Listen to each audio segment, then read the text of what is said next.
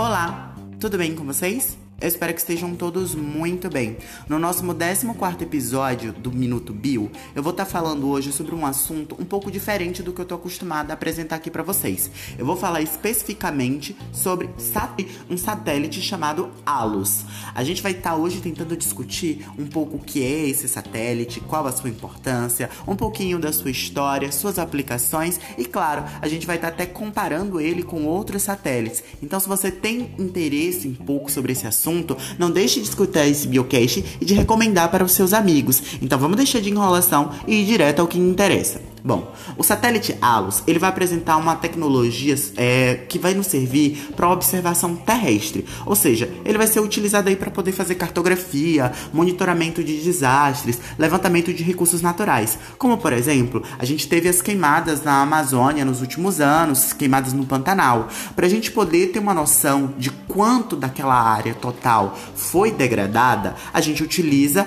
é, tecnologias como de satélites que possam estar tá nos é, mostrando imagens de, da, de como é que tá o resultado daquela área. Bom, o satélite ALOS, ele vem derivando aí de uma tecnologia desenvolvida pelos ante seus antecessores, que são aí satélites japoneses denominados de ADOS e JERIS-1.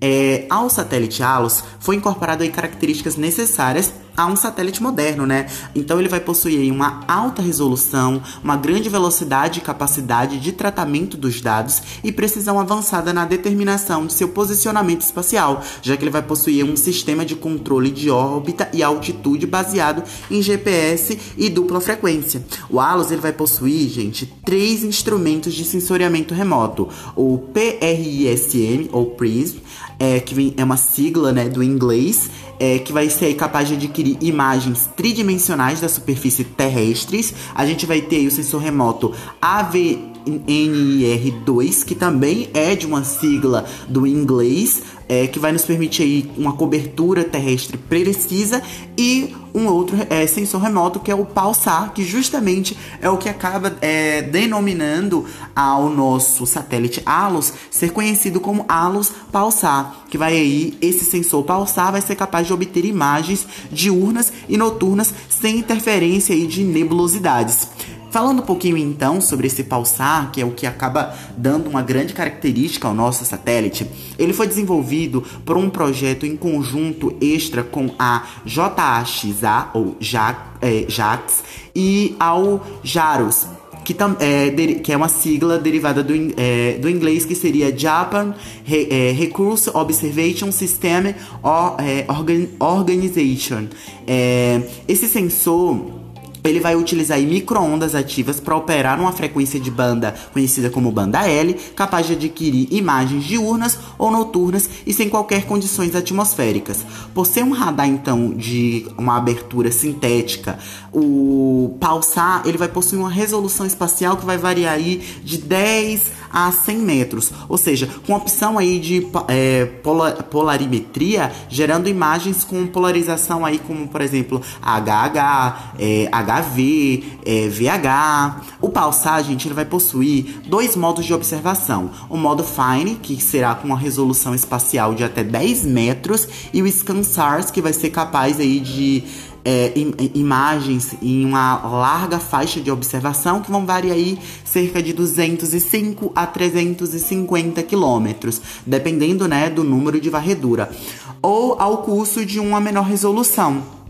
Falando então agora, gente, sobre a história desse Alus Pulsar, vamos falar então é, um pouquinho de como é que surgiu todo esse processo de construção desse satélite. Bom, o satélite ALUS, que é da ALUS, é da sigla em inglês Advanced Land é, Observation Satellite, foi lançado em, é, em 24 de janeiro de 2006 pela Japan é, Aerospace Exploration Agency, né, que é a JAXA ou JAX é, no centro espacial de no centro espacial lá no Japão. É, entrou aí na fase operacional no fornecimento de dados públicos em 24 de outubro de 2006 e sua operação foi concluída em 12 de maio de 2011. É, a gente observa então que derivou-se de uma tecnologia desenvolvida pelos seus antecessores, o satélite japonês ADOS e o JERS, que eu já tinha citado para vocês, e nele aí foi incorporada essas características necessárias para um satélite moderno. É, a gente tentando então entender um pouco sobre algumas curiosidades e aplicações do satélite Alus Pulsar, a gente vai perceber que ele é um programa é, de observação aí para a superfície terrestre constituído em duas séries, né, correspondendo aos diferentes objetivos de observação. Ou seja, uma parte é composta por satélites de observação atmosféricos e marinhos, enquanto a outra parte vai ser de observação terrestre. O objetivo principal do sistema sensor do ALUS é contribuir para cartografia, observação regional, monitoramento, desastres, é, desastres ambientais, levanta, é, levantamentos, enfim.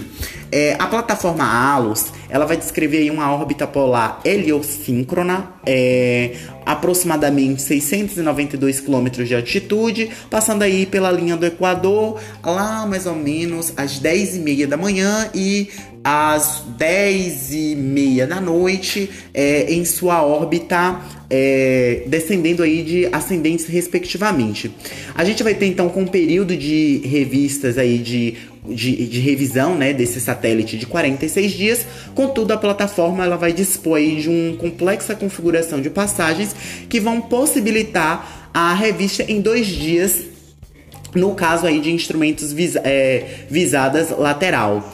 É, o pulsar, gente, ele vai possuir uma capacidade de imagem off-nadir, que é entre 9,9 graus a 50 a 8 graus em 18, é, em 18 diferentes posições, podendo, aí uh, podendo operar em cinco diferentes modos de operação. O Fine B, né? O Single Polarization, o Fine B Dual Polarization, que é o FBD, né? O Polarimetric Mode, o POL, o ScanSAR Model é, Direction Transmission modem, que é o DT, e a gente vai ter algumas características do instrumento Alus Pulsar que a gente pode estar apresentando. Por exemplo, é, suas principais aplicações. Como falei, a gente pode estar utilizando o satélite Alus Pulsar para cartografia, para elaboração de modelos digitais de superfície terrestre, para um planejamento urbano é, regional, para o monitoramento de desastres naturais, levantamento de recursos naturais, abertura terrestre é, estimativas de biomassa, extração de dados topográficos.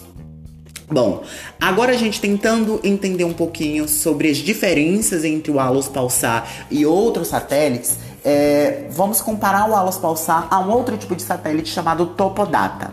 Bom, é, o Topodata ele tem uma cobertura nacional. O Alus ele já tem uma cobertura global. É, a gente tem três sensores é, é, que estiveram a bordo do Alus, né? O radiometro Prisma, que eu já tinha citado com vocês, é, que é capaz de adquirir imagens tridimensionais detalhadas da superfície terrestre. É, o radiometro multi, é, multiespectral, o Avenir 2, que também eu já tinha citado para vocês, e o próprio Pulsar, que acaba dando denominação ao nosso satélite por ser chamado de Alus Pulsar. Já no Topodata, os dados eles vão estar todos estruturados estruturados em quadrículos compatíveis com a articulação aí de 1250 é, dados, portanto, em folhas de 1 grau de latitude por 1,5 de longitude na versão atual. Os arquivos eles vão estar nomeados seguindo-se uma única notação para cada conjunto de mesma folha. As folhas elas vão ser identificadas seguindo o prefixo aí de seis letras, que vai ser o LHOL ON e em que LA é a, vai ser a altitude, né, no canto superior esquerdo do quadrículo. E a gente vai ter então o topodata, ele referi, referindo-se a referindo-se então ao hemisfério dessa posição, hemisfério é, sul ou norte. E para a longitude, né, nas seguintes notações, quando a longitude for aí entre 30 graus, é quanto coordenado. Então a gente pode concluir que as diferenças de Alus Pulsar para Topodata são bem interessantes, deixando em destaque sobre a sua cobertura. Enquanto no Topodata vou estar tá tendo uma cobertura nacional, o Alus Pulsar tem uma cobertura global, uma cobertura muito mais ampla, até porque ele é um satélite com uma maior potencialidade aí de poder nos fornecer imagens é, de cobertura, de varredura do terrestre muito mais ampla. Gente, eu espero que vocês tenham compreendido um pouquinho sobre esse satélite, sua função, história, aplicabilidade e até a próxima nosso Biocast. Até mais, eu espero que todos tenham gostado, principalmente a senhora professora Carol. Até a próxima, gente.